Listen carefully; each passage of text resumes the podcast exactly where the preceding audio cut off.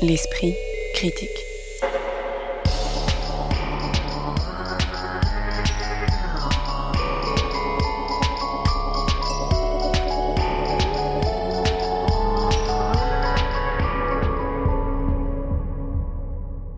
Mediapart.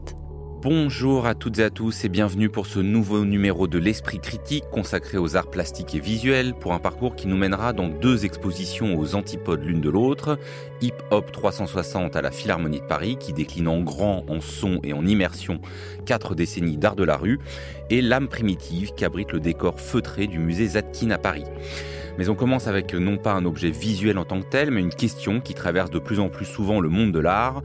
Faut-il boycotter ou non les expositions et les événements organisés par des personnes avec lesquelles on est en désaccord politique?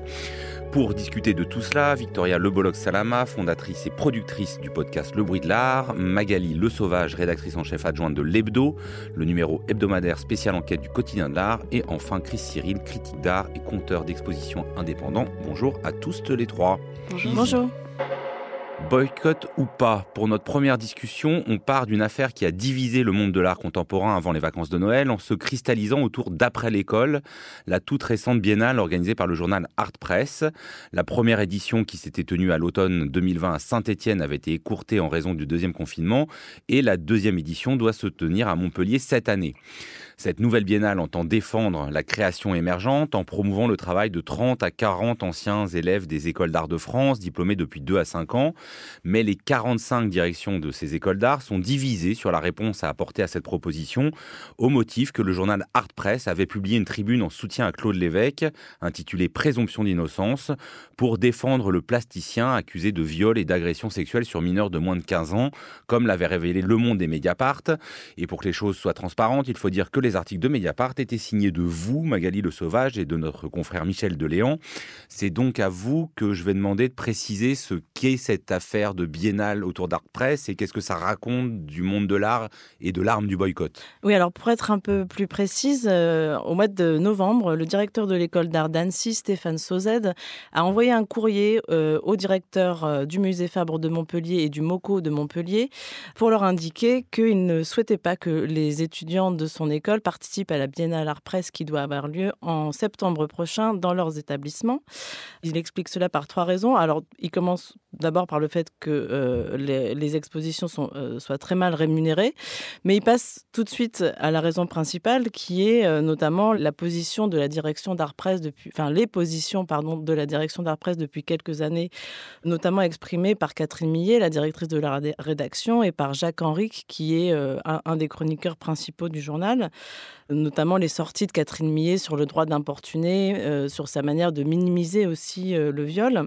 Et il insiste évidemment donc sur cette tribune intitulée Présomption d'innocence, qui euh, donc défendait en l'occurrence euh, l'artiste Claude Lévesque face aux accusations de, notamment de Laurent Follon. Il faut préciser que Laurent Follon est un artiste qui est enseignant à l'école d'art d'Annecy et qui a reçu le soutien immédiat et très fort de la part du directeur de l'école Stéphane Sauzed. Ce même Stéphane Sauzed qui a joué un rôle très important d'ailleurs, euh, ça il faut le dire, dans le fait d'avoir alerté le ministère de la Culture sur cette affaire et euh, c'est grâce à lui, euh, en grande partie, que le ministère de la Culture a transmis à la presse aussi euh, les informations sur, sur l'affaire Claude Lévesque. Donc finalement, la, boucle est un peu bouclée dans le sens où, euh, Stéphane Sauzette dit on ne peut pas demander à nos étudiants, on ne peut pas faire euh, des cours sur la, prévention des violences sexuelles et en même temps euh, leur demander de participer à une biennale qui est organisée par des personnes qui défendent un, modèle, des positions que, lui trouve extrêmement réactionnaires vis-à-vis des violences sexuelles, en, plus vis-à-vis des, mineurs. donc il faut aussi ajouter que plusieurs écoles, suite à cela, ont indiqué qu'elle refusait elle aussi de participer à la Biennale. Il y a les Beaux-Arts de Lyon, il y a l'école de Grenoble par exemple. D'autres ont dit qu'elle préférait laisser les étudiants euh, faire ce qu'ils voulaient, comme les Beaux-Arts de Paris. J'insiste aussi sur le fait qu'il y a un syndicat d'étudiants en école d'art qui est en train de se constituer euh, autour d'un collectif qui s'appelle le Massico, que vous, pouvez retrouver sur Instagram d'ailleurs, qui est assez actif. Et il s'est constitué au départ euh, en réaction d'ailleurs à cette Biennale Art Presse, en appelant lui, eux littéralement au boycott, hein, c'est comme ça qu'ils appellent ça. Mais aussi sur des questions plus générales de conditions de, travail des étudiants en art, notamment de rémunération, etc. Alors, Stéphane Souzen ne parle pas de boycott, mais en tout cas, voilà, il insiste sur le fait qu'il ne veut pas voir les étudiants de son école participer à cela. Et après, effectivement, on peut éventuellement évoquer le, fait de savoir si c'est une bonne idée ou pas, si qu'est-ce que ça va, changer. La différence peut-être entre boycott et non-participation mmh. à la légitimité de ce type d'action, mais peut-être déjà une réaction sur l'affaire, Déjà, je pense que dans le cas de, l'école d'art euh, d'Annecy, c'est pas un appel au boycott. Ne pas participer, c'est pas nécessairement boycotter un événement. Je pense que dans le cas de la Biennale d'art presse, qui devait ou qui doit se dérouler à Montpellier, l'affaire, si, enfin, je pense qu'il y en a une, c'est que ça fait plusieurs années que non seulement qu'il y a des éditos extrêmement euh, graves dans Art Press et que surtout euh, le fait qu'Art Press, en fait, qu'on décide de faire une biennale pour des jeunes artistes, alors que, bah, faut le dire, euh, Art Press, en tout cas Catherine Millet, est totalement à la plaque lorsqu'on parle de création contemporaine, de jeunes créations. Donc, de là, donc c'est un peu ironique de la part d'Art Press de faire cette biennale-là. Après, très concrètement, il y a des étudiantes et des étudiants qui sont très actifs sur les réseaux sociaux, qui en fait, à chaque fois, en fait, montrent toutes les violences, c'est-à-dire que, que ce soit les violences sexistes, racistes, qui constituent un réel problème. Et le fait de voir qu'Art Press, en fait, d'un revers de main, comme ça aussi, parce que c'est aussi ça, c'est-à-dire que en décembre dernier, il y a eu aussi des étudiantes et des étudiants qui ont adressé une lettre à la Biennale euh, des étudiantes et des étudiants à Montpellier, qui aussi disaient que il n'était pas question, en fait, compte que ces étudiantes participent à Art Press. En avril dernier, il y avait des anciennes et des anciens contributeurs, contributrices d'Art Press qui ont adressé une lettre à Catherine Millet euh, et en fait, elle, leur a répondu qu'ils écrivaient comme des pieds. En fait, ce qui me choque, c'est de voir à quel point aussi on peut balayer d'un revers de main ce que des étudiantes et des étudiants en école disent. C'est ça que je trouve assez dingue, qui n'ont aucun pouvoir en réalité. Et que Art Press comme Catherine Millet ont représenté un monde de l'art pendant plusieurs années. Mais ce monde de l'art, il n'existe plus. C'est pour ça que personnellement, moi, j'emmerde Art Press. Et je pense que cet ancien monde de l'art qui a été, à un moment donné, euh, le monde de l'art euh, majoritaire, euh, bah, perd sa place aujourd'hui. Donc ce serait une réaction à ça. Euh, Victoria Labolac-Salama sur la sur l'affaire et le fait que euh, là on est en train de parler de quelque chose qui peut-être pour les auditeurs a l'air un peu précis, hein, une biennale qui n'existe pas encore euh, organisée par Art Press, mais en fait qui s'inscrit aussi dans un contexte où on parle énormément de ce terme très vague, très flou de cancel culture qui affole beaucoup de monde de la culture.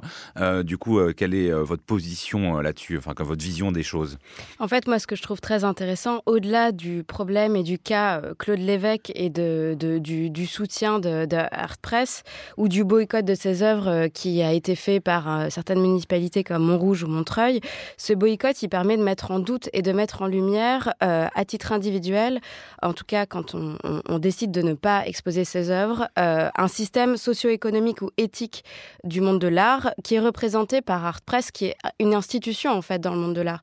C'est une revue qui est extrêmement enfin, lue, euh, et qui a euh, énormément de, succès même à l'international, qui représente même une, certaine frange de la création à l'international, une frange euh, de la création française. Et en fait, ce désaccord et ce boycott permet justement de, bah, en fait, de, créer un espace de, réflexion et de débat autour de cette institution et plus généralement, en fait, de ce qu'est le système de l'art depuis des années, qui en fait arrive à, à être maintenu, notamment avec des des, conditions, un système financier précaire pour les jeunes artistes, euh, pour les pigistes, parce que en fait, euh, il faut aussi parler du fait que euh, il y a eu une tribune qui a été faite par les pigistes d'Art Press qui ont aussi souligné le fait que bah, ils étaient extrêmement mal payés, si ce n'est pas payé. Enfin, il y a aussi en fait tout ça qui est mis en lumière par ce boycott. en fait, c'est la problématique d'Art Press en général qui est finalement le symptôme d'un rouage et d'un système du monde de l'art aujourd'hui. Et ce que je trouve très intéressant, c'est qu'on pourrait en fait reprendre le, en fait ce qui est développé par Laure Murat dans son ouvrage qui s'appelle Qui annule quoi, euh, qui est paru au Seuil euh, récemment, qui est qu'en fait euh, finalement ce boycott, ça finalement s'inscrit dans cette culture de la protestation. On n'est pas du tout dans quelque chose qui est en lien avec la cancel culture, puisque pour en fait cancel, donc pour annuler quelque chose, pour l'éradiquer, il faut être en position de force, de disqualifier quelqu'un ou quelque chose ou un événement. Là, en l'occurrence, c'est à titre individuel que chacun exprime sa liberté d'expression pour montrer son désaccord. Et ça, je trouve que c'est extrêmement important finalement de parce qu'en fait, enfin ce boycott-là et ces lettres ouvertes qui ont été faites, etc., euh, mettent en lumière justement le débat qu'il faut avoir à propos de, de, ce magazine ou plus plus exact, enfin de manière plus générale sur le système de l'art qui est plus forcément en phase avec les réalités euh, et les idées d'inclusivité. Magali Le Sauvage en réaction et pour euh, rebondir sur votre dernière intervention, est-ce que le boycott, effectivement, qui est un mot très chargé, c'est une arme ultime ou un début de négociation, enfin, sur leur mode protestataire? Bah Alors moi, justement, j'aurais aimé savoir ce que Chris voulait dire quand il disait que c'était pas un boycott. En quoi c'est pas un boycott? Alors peut-être qu'on a d'autres exemples euh, de boycott euh, effectifs, comme euh, je voulais citer l'exemple, par exemple, la, la, Biennale du Whitney Museum, où des artistes ont refusé de participer il y a quelques années parce qu'il y avait un membre du board, enfin du conseil d'administration, qui est un grand marchand d'armes. Donc voilà, il y a plein d'artistes et des curateurs d'ailleurs qui se sont retirés de l'exposition. Il y a la Biennale de la Havane en ce moment où il y a aussi des artistes et des curateurs qui se retirent en raison du comportement du gouvernement cubain envers les artistes, qui emprisonnent hein, des artistes littéralement. Il y a aussi évidemment euh, le boycott d'Israël de la part de, de beaucoup d'artistes euh, du Moyen-Orient. Pour moi, là, il, il s'agit, enfin, à partir du moment où il y a retrait, il y a refus de participer à cette biennale, enfin à la biennale d'art presse, je veux dire. Et pour moi, je vois pas la différence entre un boycott et un refus. Enfin, pour moi, c'est la même, c'est un peu bah, la même fait, chose. Moi, c'est une que question qui m'intéresse. Je, je, répondais dans le cas d'Annecy. Je disais dans le cas d'Annecy, euh, il me semble pas avoir lu qu'il était question de boycott. Après, moi, je rejoins Victoria parce que, en fait, moi, ça m'intéresse pas de faire des distinctions sémantiques euh, d'une heure et d'expliquer euh, qu'est-ce que ça veut dire boycott, qu'est-ce que ça veut dire refus. C'est pas un boycott. Non, mais en fait, c'est pas ça qui m'importe. Ce qui m'importe, c'est ce que tu dis, Victoria, dans la mesure où euh, il y a une asymétrie des pouvoirs. On ne pourra jamais mettre sur le même plan des étudiantes et des étudiants qui refusent de participer à une biennale et à côté Art Press. Art oui, Press, c'est comme... n'a pas lieu la biennale. Oui, mais qu'est-ce que c'est Artpress Artpress, c'est une institution de l'art qui est là depuis extra... ça fait énormément d'années. Donc ceux et celles qui ont le pouvoir, ce ne sont pas les étudiantes et les étudiants. C'est précisément Artpress. Les étudiantes et les étudiants ne peuvent avoir le pouvoir que dans la mesure où ils arrivent à euh, mutualiser, à se mutualiser, à, fabriquer des syndicats et à fabriquer des collectifs, ce qui est déjà compliqué. Donc en fait, ce que je trouve aussi dégueulasse, c'est de inverser les choses et de faire croire que les gens qui nous menacent, un peu comme euh, les soi-disant euh, islamo-gauchistes et, et le wokisme, ce sont en fait compte des personnes qui n'ont pas le pouvoir.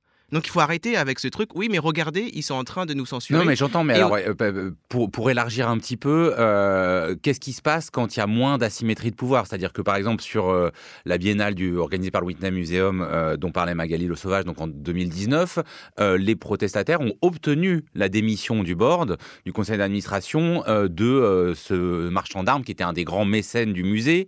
Et c'est vrai qu'on a l'impression que, notamment dans le monde anglo-saxon, des fois certaines des actions quand on pense aussi à la croisade menée par la photographe Nan Goldin euh, contre les Sackler, qui sont parmi les principaux mécènes euh, de l'art euh, dans le monde anglo-saxon, mais qui dont l'origine de la fortune est quand même bâtie sur euh, des milliers de morts euh, liés aux opiacés. Euh, là, quand on a bah, des artistes de dimension internationale qui s'en prennent à voilà des, mécènes, on, on, voit des moments où, où, où c'est pas simplement une asymétrie de pouvoir comme des étudiants face à une institution comme Art Press, mais où euh, ça, ça peut commencer à fonctionner. Et c'est du boycott. Oui, mais là, est-ce que, est que euh, Joseph, vous avez un exemple pour là, là, pour en, en France? Là, vous m'avez cité des exemples, mais qui ne sont pas français. Bah alors en France moins, mais effectivement alors on, peut, reposer la question parce qu'il y a un autre exemple assez fameux, c'est la, la, Tate euh, en Grande-Bretagne où il y a eu toute une campagne pour euh, faire en sorte que euh, les compagnies pétrolières qui étaient mécènes euh, quittent euh, le mécénat de la Tate, qui a fini par fonctionner. Euh, BP notamment a été euh, enlevé, et ensuite en France, il y a des activistes qui ont essayé de refaire la même chose avec le Louvre et Total, et ben là ça n'a pas marché. Bah, en fait, ce que je pense qu'il faut retenir de tous ces appels à boycott et cette multiplication justement de, ce genre de démarche-là, c'est qu'en fait, il est en train de se créer petit à petit euh, une mise en doute d'un système, d'un système global et mondialisé de l'art, que ce soit celui des musées ou euh, celui des mécènes euh, ou des biennales. Et, voilà.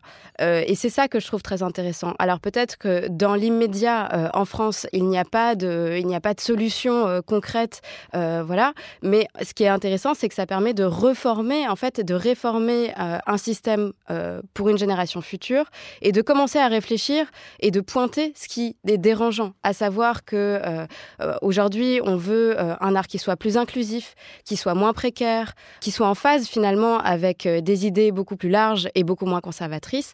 Et en fait, toutes ces initiatives permettent de mettre la lumière sur ça et de créer un espace de débat pour reformer un système plus tard, on l'espère. Magali Le Sauvage oui, juste pour finir sur la France, c'est vrai qu'en France, on est très en retard sur euh, l'organisation des collectifs euh, pour faire poids, en effet, et pour faire euh, corps contre, contre les abus. Alors, on peut remarquer d'ailleurs que dans l'affaire Claude Lévesque, on a quand même vu très peu de réactions publiques suite à cette affaire-là, que justement cette lettre de Stéphane Sauzet, enfin cette, cette euh, action hein, en l'occurrence, est quand même une des rares réactions euh, publiques qui a été faite face à cette, euh, face cette affaire-là, qui est une affaire privée, entre guillemets, qui ne concerne pas tout un pan de, de, la, du monde de l'art, mais qui concerne quand même un mécanisme de pouvoir où on a vu que c'est quelqu'un qui a été protégé par des personnes, des institutions et du marché de l'art, donc qui montre qu'il y a vraiment un vrai problème. Mais voilà, il y a des collectifs qui sont en train de se former. On a cité euh, le Massico. Il y a les mots de trop aussi, qui est euh, très actif sur Instagram et qui aussi dénonce, euh, dénonce notamment dans les écoles d'art le sexisme, le racisme, le validisme, etc. mais qu'en France, voilà, on a du mal. par exemple, il n'y a, a, pas de syndicat vraiment d'artistes puissants en France. C'est des choses qui sont en train de se créer. D'ailleurs, on, on parlera sans doute une autre fois de l'abus ou d'autres organisations comme ça, mais que voilà, en France, on est un peu en retard sur ça, que ça commence à venir et que ça vient effectivement beaucoup des jeunes, euh, des étudiants en art euh, ou des jeunes curateurs, des jeunes critiques d'art, que c'est en train de, venir, mais qu'on a beaucoup de retard par rapport aux pays anglo-saxons. Vous parlez de l'Angleterre où effectivement on a vu des actions euh, BP or not BP contre le British Museum, des actions d'ailleurs assez drôles, enfin vraiment extraordinaires contre de, de voilà de, de performances devant le musée. En France, on a du retard par rapport à ça.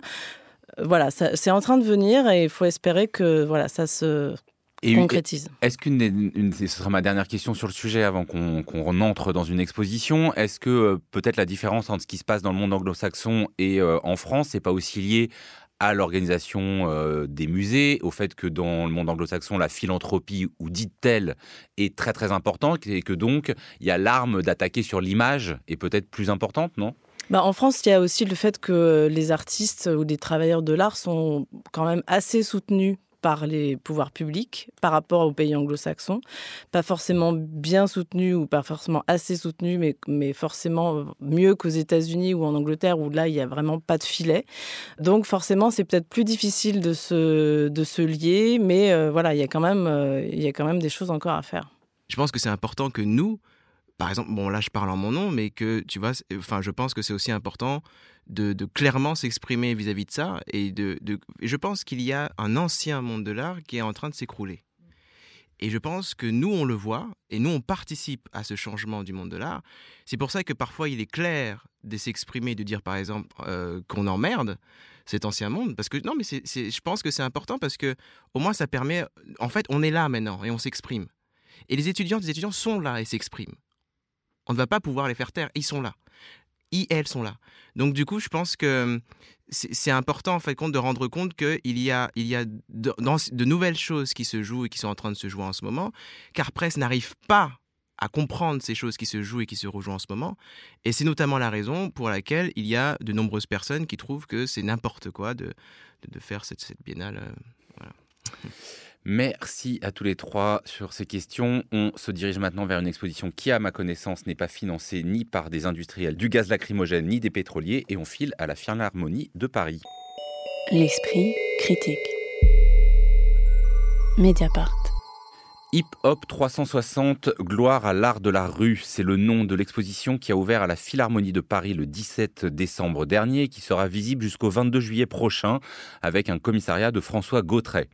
Il y est bien sûr essentiellement question de musique et des diverses branches de ce genre musical, mais il s'agit là de saisir l'identité du hip hop français façonné et transformé à partir de sa naissance états-unienne. Il est donc aussi question de vêtements, de graffiti et de manière d'être. À l'entrée de l'exposition se situe une frise chronologique qui débute en 1973, ce qui signifie que le hip-hop a quand même pas loin de 50 ans, même s'il demeure marqué comme une musique et une identité jeune. Mais on trouve aussi à cette entrée une sorte de tentative de cartographie d'un genre dont les frontières ne sont pas figées et ont été constamment alimentées, perturbées pendant ce presque demi-siècle d'existence. Est-ce que le parcours de l'exposition, qui à la fois suit la chronologie mais sans scander des époques trop étanches et nous fait pénétrer dans différents espaces de hip-hop comme identité ou comme culture, euh, vous a euh, entraîné, euh, Chris Cyril? Déjà, oui, ce qui est, ce qui est intéressant, c'est qu'on rentre et on a une forme de cartographie au mur à gauche qui nous retrace un peu plusieurs éléments de la culture hip-hop. Donc, on commence aux États-Unis, dans le Bronx, et puis après, on va essentiellement en France. C'est d'ailleurs ça qui m'a un peu interpellé, c'est que très vite, en fait, on se rend compte que c'est du hip-hop en France dont on parle. Et pas tellement, en fait, à un moment donné, on, laisse totalement de côté, en fait, contre les États-Unis. Oui, c'est le projet. C'est que c'est il y a une naissance américaine, mais qu'on parle du hip-hop français. À partir des années 80, tout à fait. Et disons que, bah, on, commence avec DJ Cool Herc, avec Grandmaster Flash, avec euh, African Bambata, euh, avec Zulu Nation, qui était euh, fondamental pour pour la culture hip-hop et qui sont venus dans les années 80, en tout cas Africa Bambata, Fafa Freddy. Donc Fafa Freddy, c'était un, un, graphisme et un artiste et plein d'autres choses qui a fait, euh, qui a contribué vraiment à la culture hip-hop. Et c'est intéressant parce qu'aussi Fafa Freddy, c'était aussi un ami de Baska aussi. Donc c'était dans les années 80. C'est aussi dans ce mélange-là que le hip-hop s'est fait. Et puis en fait, ils viennent dans les années 80 notamment. Et puis après, euh, il y a cette espèce d'ébullition en fait qui commence dans les années 80-90. Et donc, du coup, au fur et à mesure, alors hip-hop, bon là, c'est une culture, donc à distinguer avec le rap, c'est pas la même chose. Et le hip-hop mélange en fait le graphe, le beatbox, euh, le break, la danse, etc., euh, etc. Donc là, c'était, c'était en fait, disons peut-être un éloge ou un hommage à la culture hip-hop. Après, bon, on en, on en parlera peut-être, mais la question de la muséification, est-ce que c'est bon de muséifier le hip-hop, surtout en France? Parce que c'est déjà le cas, il y a déjà des musées sur le hip-hop aux États-Unis. Mais la question, c'est est-ce que c'est une bonne chose de le faire ici? Et puis après, au fur et à mesure, donc on part des années 80 jusqu'à aujourd'hui, il y a une salle où euh, on a euh, HIP de Sydney, euh, donc qui était une émission, une des premières, la première émission en tout cas de, hip-hop. Et, euh, et puis après, on rentre dans une petite salle et on voit un, un cypher ou un freestyle avec Nekfeu et Alpha One. Donc, qui sont des rappeurs enfin contemporains, quoi. Donc, du coup, on comprend pas trop le, les associations qu'ils font tout le temps. Mais bon. Par ailleurs, euh, c'est la question que je vous pose. C'est vrai que les, matières qui font cette exposition, elles sont très variées. Il y a bien sûr des musiques, il y a des photos, des graffitis sur des portes de métro reconstituées, des pochettes de disques, des ghetto blasters, des mixettes. Est-ce que euh, cette profusion, euh, elle permet justement de rendre compte d'une culture qui est quand même assez variée ou est-ce qu'elle prend le risque de s'y noyer Victoria Le Bolloc Salama bah, On a vraiment la sensation de, voir une, culture totale en fait qui nous est offerte pendant toute cette exposition et c'est ça que j'ai trouvé particulièrement pertinent dans cette expo, c'est que on se rend compte qu'en fait, euh, bah, typiquement le rap, en fait, euh, on parle tout le temps de la culture du rap, etc. Mais en fait, le rap fait partie de la culture hip-hop. Le hip-hop, c'est évidemment le graphe, euh, comme tu l'as dit Chris, le DJing, etc. Et on se rend compte à quel point euh, la culture hip-hop a des milliers de ramifications qui se sont nourries de cultures et de références antérieures et qui, euh, depuis, en nourrissent d'autres. Par exemple, on parle de DJ Mehdi à un moment dans l'exposition. C'est une figure qui est tout à fait fascinante puisque c'est un producteur de rap qui a été extrêmement important et en fait sur la fin de sa vie qui devient essentiellement un DJ électro. Et en fait, c'est ça qui est très intéressant euh, dans cette exposition, c'est qu'on voit le va-et-vient avec les autres cultures et les autres formes de musique, par exemple. Euh, par ailleurs... que la cartographie à l'entrée, pour le redire, c'est pas une cartographie très stable. elle permet de montrer que bah oui, voilà, il y a plein d'entrecroisements. Ce que j'ai trouvé aussi euh, assez intéressant dans cette exposition, c'est qu'on voit finalement la transition d'une contre-culture qui devient progressivement, alors qu'elle elle est soutenue euh, par euh, des figures de l'ombre, elle devient en fait une culture dominante et très populaire. Et c'est la force justement de, cette culture, c'est qu'en fait elle s'est construite. Au départ, il y a un, engouement médiatique au début des années 80 quand c'est importé en France. Puis progressivement, en fait, ça devient, en fait, la France et les Français se l'approprient et le hip-hop est déformé entre guillemets par rapport au, contexte sociologique proprement français et la culture hip-hop va continuer de, se créer grâce à des endroits. Donc en fait, par exemple, on parle beaucoup des endroits, donc du terrain vague de la Chapelle, euh, des soirées qui sont réalisées, par exemple de la figure de Paco Rabanne, le styliste, qui va louer un local pour que, les gens euh, qui sont intéressés par cette culture puissent créer. Fait, on, se rend compte comment cette culture se, se tisse petit à petit à l'ombre des médias et des euh, positions traditionnelles et des, des soutiens traditionnels. Et on voit finalement que euh, aujourd'hui et depuis un, petit bout de temps maintenant, c'est devenu une culture extrêmement populaire. Magali Le Sauvage, à la fois sur euh, la matière et la scénographie de cette exposition. Euh, alors moi, je suis beaucoup plus critique par rapport à cette exposition. pour parler justement de la scénographie, alors il y a, y a, vraiment un problème, c'est qu'on voit pas mal d'œuvres de street art qui sont vraiment traitées comme du décor. Par exemple, une grande fresque qui est placée derrière ces mannequins qui ont qui ont des têtes en forme de télévision et en fait c'est une, une fresque qui est assez importante de l'histoire du hip-hop et qui est complètement euh, invisible du coup. On a aussi euh, la reconstitution euh, d'une rame de métro dans laquelle on peut s'asseoir, où il y a un côté un peu safari, genre on va prendre le petit train de métro tagué pour aller en banlieue visiter, voilà, passer de l'autre côté du périph'. Enfin, moi, j'ai trouvé ça assez choquant personnellement. C'est une expo assez nostalgique. Moi, je trouve que c'est une expo un peu pour quarantenaire. Je me demande, enfin, les gens de mon âge, quoi, en gros, et je me demande ce que les personnes de 20 ans peuvent y trouver, sincèrement parce que même si c'est très intéressant de, déjà de réhabiliter certaines figures, de voir un peu d'où vient le hip-hop, enfin la culture hip-hop aujourd'hui. sont dans leur vingtaine. Ils sont plus jeunes que moi, donc euh, voilà, je, bon, ils n'ont pas 20 ans non plus, mais en tout cas, ils sont plus euh, jeunes. Si. Ah, ils ont pas, exactement. Dans, leur vingtaine.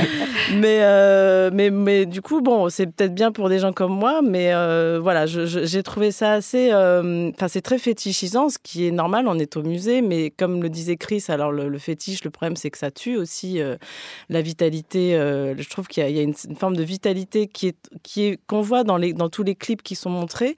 Moi, je m'attendais à quelque chose de beaucoup plus où on sent beaucoup plus le live, l'aspect euh, vivant en fait, voilà, euh, du hip-hop. Il y a, il y a une sorte Alors ouais, il faut parler du coup de cet espace quand même au milieu de l'exposition. Hein. C'est un espace circulaire de plus de 100 mètres carrés en son spatialisé, le 360, hein, qui donne donc du coup son titre à l'exposition et permet l'immersion du visiteur au milieu des breakers, des beatboxers, des rappeurs, euh, le tout réalisé à partir quand même de performances inédites. Euh, ça, physiquement, c'est quand même assez puissant comme euh, sentiment. Est-ce que vous n'avez pas été bah, pris dedans? Alors, j'ai été prise dedans. Moi, ce qui m'a choqué aussi, d'ailleurs, c'est que quand je suis arrivée dedans, j'ai vu un live, il y avait Lalaïs, il y avait Diams. Mais en dehors de ça, est-ce que vous avez vu beaucoup de femmes dans cette exposition? Non, en fait, il y a très peu de femmes dans cette exposition, de rappeuses. Euh, il y a très peu de femmes même euh, de street art. Il y a très peu de femmes euh, stylistes. Il y a très peu de femmes. Il y a quasiment pas de Est-ce que ça, c'est pas lié au milieu hip-hop? Non, c'est pas lié au milieu hip-hop. Il y a plein de femmes qui font du rap. Il y a plein de femmes qui dessinent des vêtements de hip-hop, enfin de style hip-hop. Et elles sont très peu présentes dans l'exposition. Il y a des médias entiers qui sont consacrés à ce sujet-là. Il y a des personnes qui font des thèses sur les femmes dans le rap. Donc en fait, la matière, elle est là. Et les femmes ne sont pas présentes dans cette exposition il y a une dernière chose que je voulais dire, c'est que c'est aussi pour moi très dépolitisé.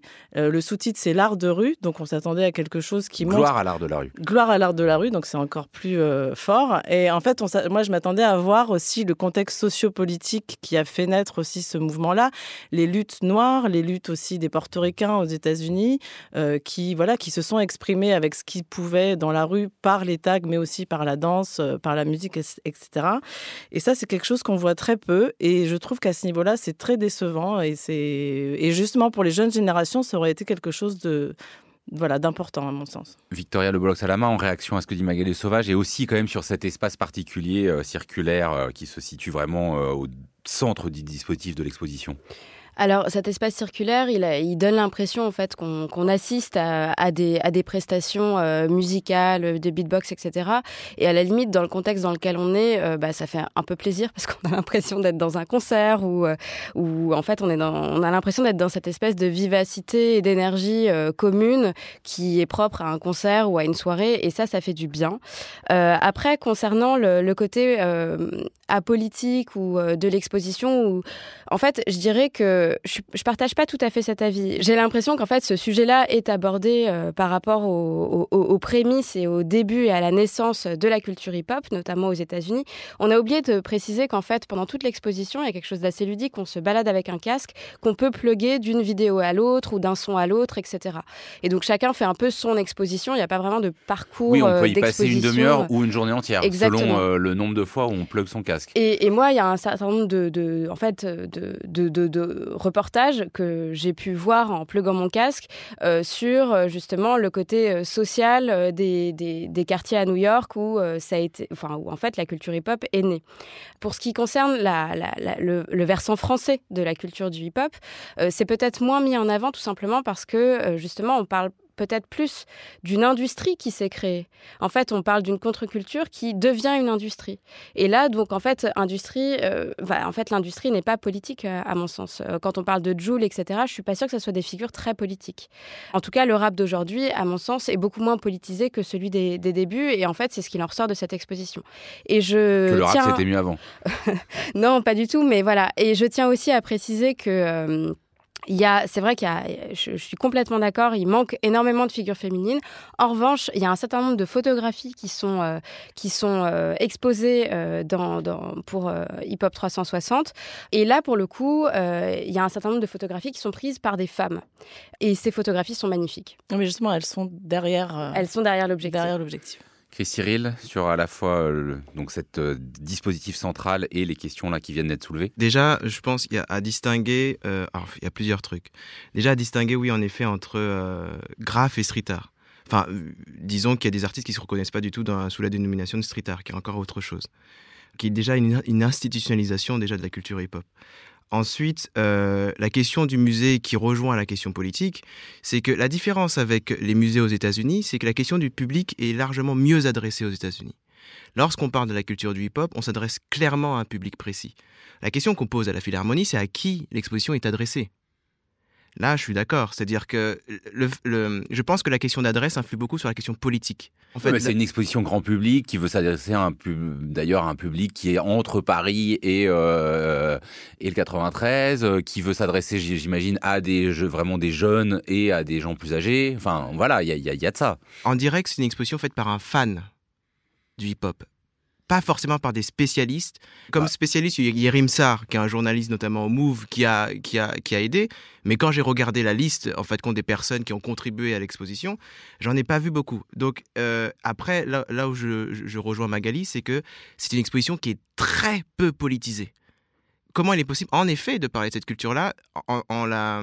Je trouve qu'il la dépolitise beaucoup, d'autant plus qu'aujourd'hui, euh, en fait, compte, on est dans, des, on est dans une situation je pense que faire une exposition comme ça sans ramener cette culture-là à son contenu politique, moi je pense que c'est assez grave.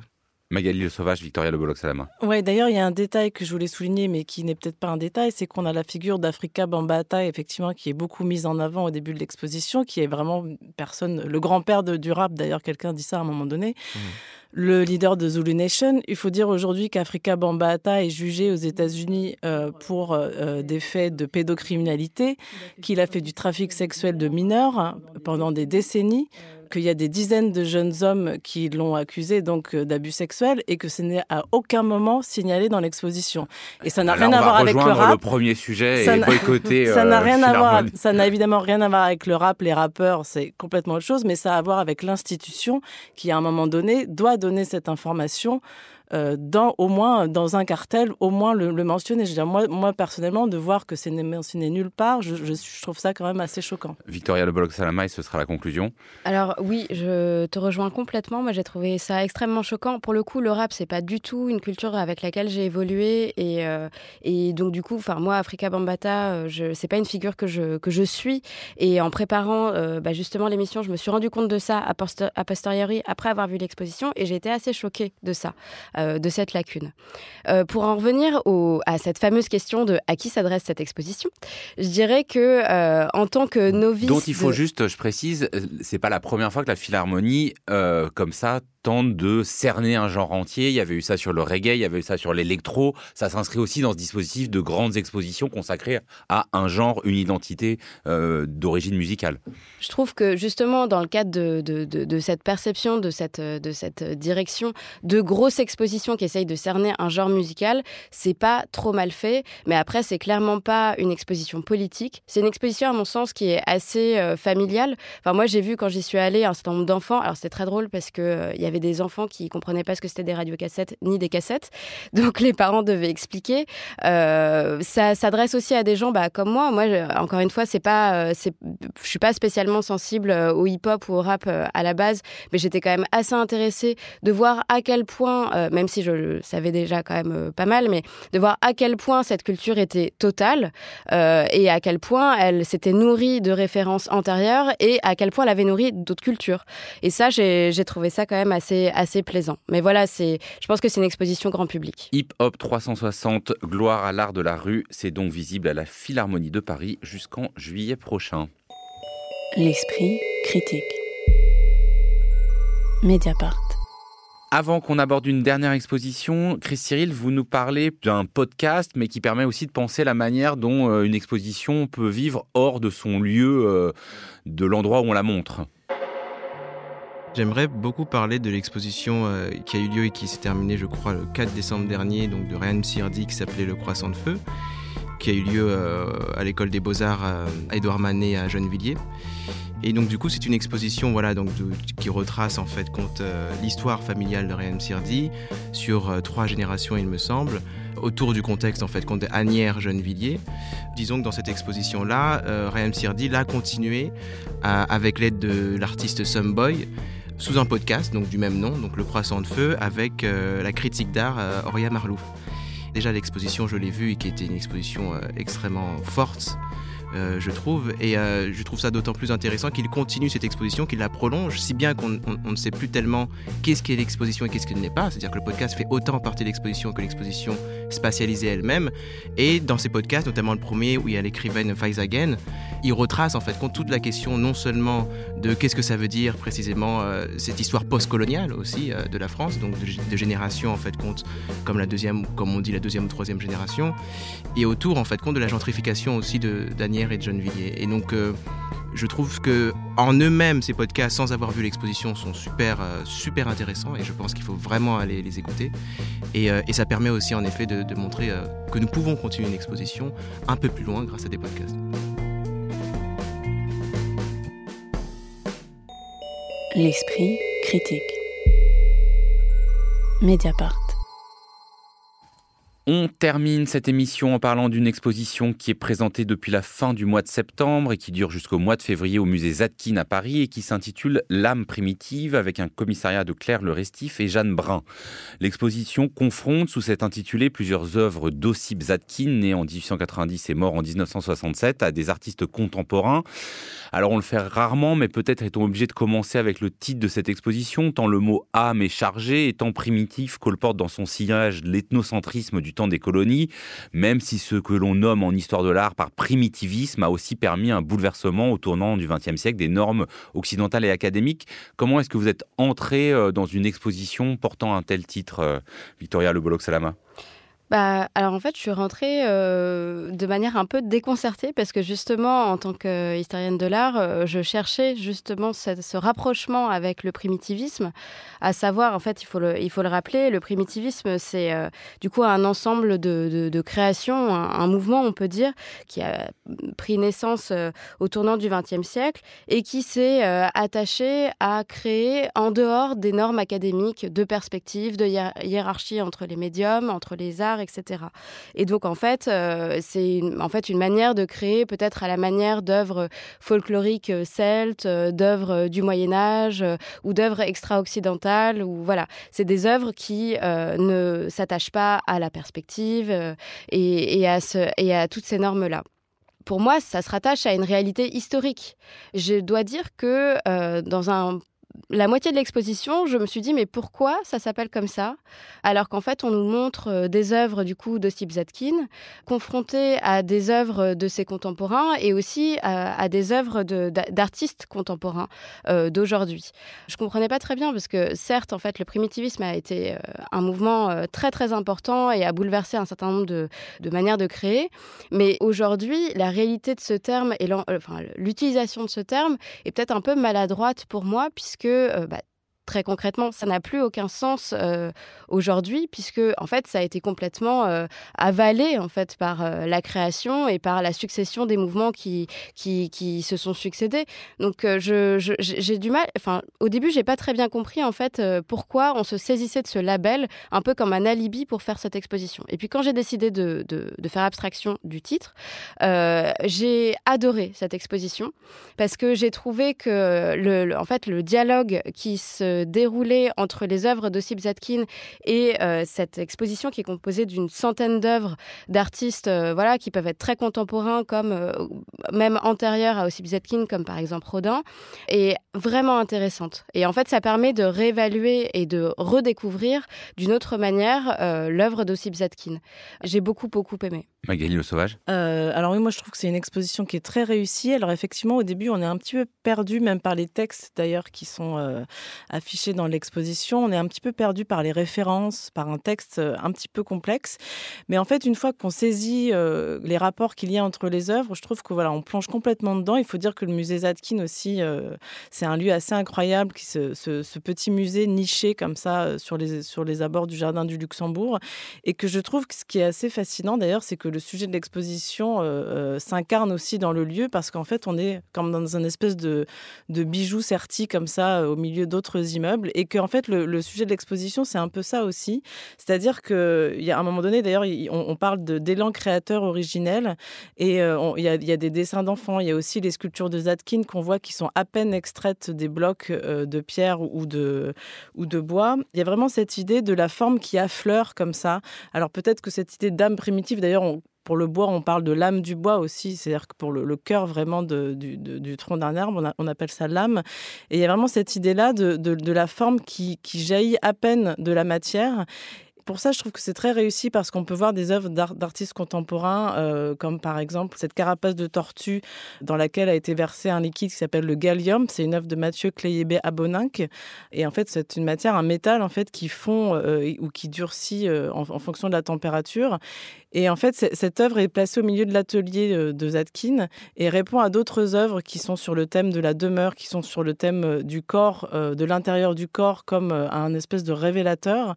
Et je trouve que voilà, il y a plein de films qui sont, qui sont tissés d'une œuvre à l'autre comme ça, de manière très subtile, parfois peut-être un petit peu complexe, mais une fois qu'on est dedans, bah, je trouve qu'on n'a on a plus envie de, partir de, de cet endroit-là.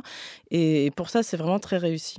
Victoria, sur des exemples euh, effectivement de ces rapports euh, entre Zadkin et les œuvres contemporaines, euh, vous, il y en a certaines qui vous ont semblé particulièrement se singulariser à la fois en tant que telles et dans la manière dont elles permettent une circulation entre les époques?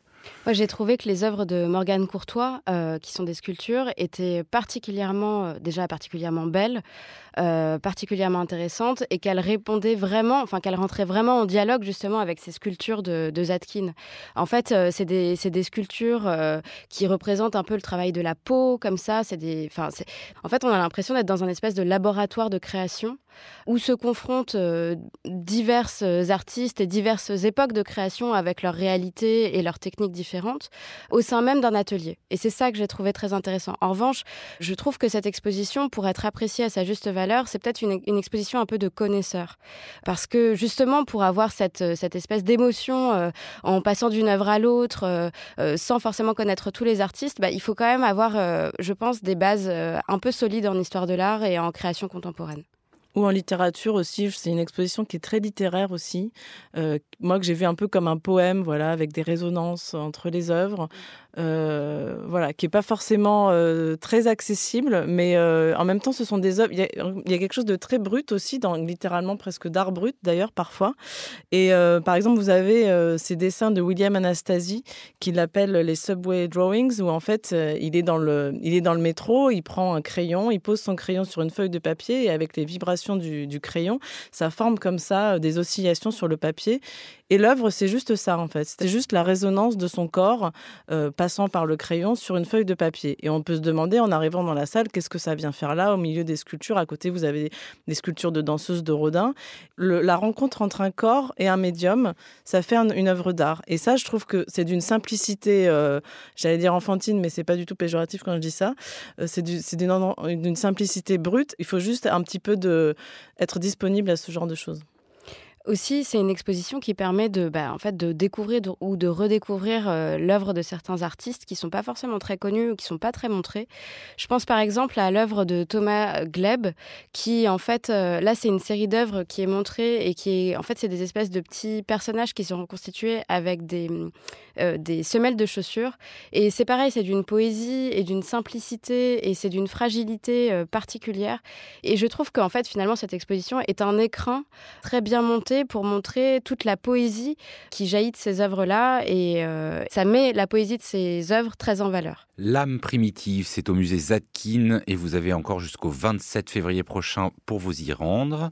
Mais avant qu'on se quitte, Magali Le Sauvage, vous teniez à dire qu'il y avait encore quelque chose qu'il fallait voir encore plus vite et que c'est important Oui, encore plus vite. Vous avez jusqu'au 6 février pour aller voir l'exposition euh, Les Flammes, l'âge de la céramique au musée d'art moderne de Paris, qui est vraiment une exposition, je pense, qui fera date. Euh, c'est une exposition euh, très qui déplie en fait le thème de la céramique de la préhistoire à aujourd'hui, comme on dit, par, par, enfin, par technique, mais aussi par usage, par décor, etc. C'est une exposition extrêmement importante, je pense, pour comprendre l'importance que ce médium a aujourd'hui aussi dans l'art contemporain. La commissaire Andresen, depuis quelques années, fait un travail de fond sur euh, des pratiques un peu, entre guillemets, à la marge, comme le textile ou le bijou. Et là, avec cet exemple sur la céramique, on voit que déjà que c'est une pratique euh, très importante chez les artistes contemporains et que c'est vraiment euh, cette façon, en fait, d'aborder des choses de manière très didactique est, vraiment un rôle essentiel aussi, je pense, pour les musées aujourd'hui. Et voilà, il faut saluer travail de fond essentiel. Merci beaucoup à tous les trois. On parlera de nouveau art visuel dans un mois. La semaine prochaine, c'est une émission cinéma. L'Esprit critique est un podcast proposé par Joseph Confavreux pour Mediapart, enregistré dans les studios de Gong cette semaine par Karen Beun, mais toujours réalisé par Samuel Hirsch.